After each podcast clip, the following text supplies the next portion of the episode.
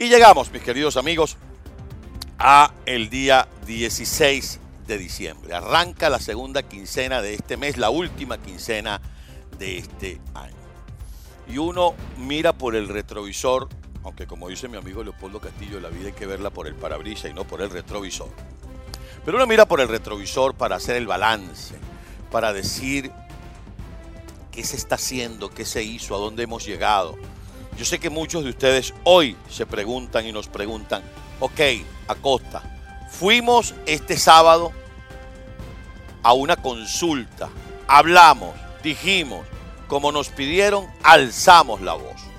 ¿Bien? Sí, hay procedimientos que corresponden, hay acciones que hay que ejecutar a partir de eso. Hay que hacerlas dentro y fuera del país. Y ustedes dirán, es que Acosta la tiene cogida con los uniformados. No, yo no la tengo cogida con los uniformados. Los uniformados la tienen cogida con el país.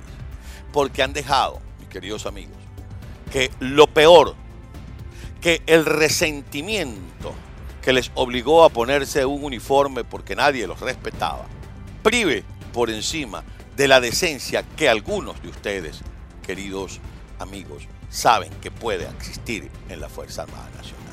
Yo no me burlo, yo no los ridiculizo, pero sí les recuerdo que cuando ellos se fueron a la Casa de los Sueños Azules, no es así como llamaban a la Academia Militar de Venezuela, aquella que no me canso de decir que forja hombres dignos y útiles a la patria.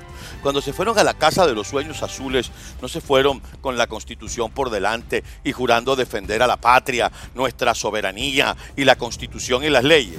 ¿Dónde está toda esa paja loca? Letra muerta. Quedó para algunos militares que ya no están dentro de la institución. Sí, yo estoy haciendo y llamaba a los militares como venezolano que soy, porque nací en ese país. Yo recuerdo cuando yo vivía allá en Villarrosa, ¿se acuerdan de Villarrosa? El lugar aquel donde sacaron a Maduro a patadas como se lo merece y como deberíamos sacarlos del país. Yo tenía de vecino a un guardia nacional. Y el guardia nacional, por supuesto, en la isla de Margarita y en el puerto del Guamache, o era un guardia decente o guisaba. Pues este guisaba. Y entonces yo de chamo decía, y ese es el trabajo de los guardias nacionales, llegar al apartamento todos los días con tres o cuatro estuches de whisky, con unos cauchos importados y con unas sábanas Canon y, una, y un frasco de Yagnaté que se le pasó a la gente en la facturación de cuando se podía comprar bien en Margarita. Y entonces gente como esa es la que ha prevalecido en la Fuerza Armada. Gente como Pedro Carreño, que pensaba que a través del sistema DirecTV lo podían grabar.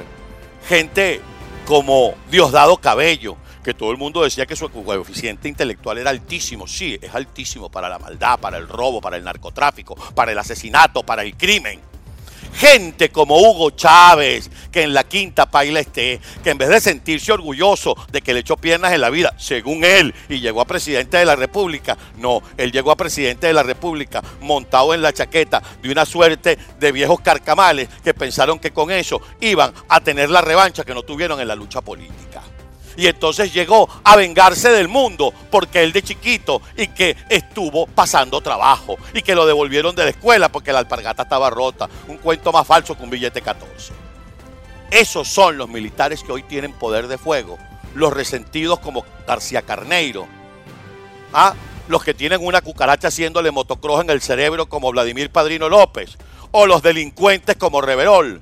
Esos son los militares que los representan a ustedes a ustedes los vestidos de verde.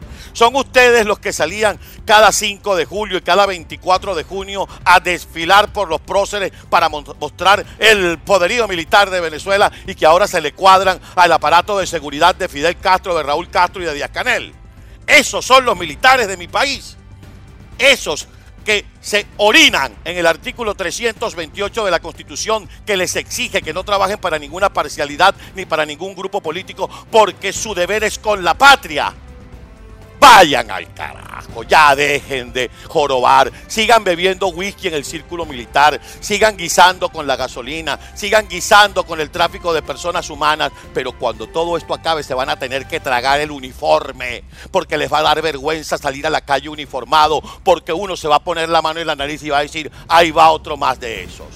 Y aquellos que dicen, yo no soy así, paso al frente por Venezuela, paso al frente por el país, paso al frente por el rescate de la patria y entonces sí diremos que son hombres dignos y útiles. ¿Lo quieren así o más claro?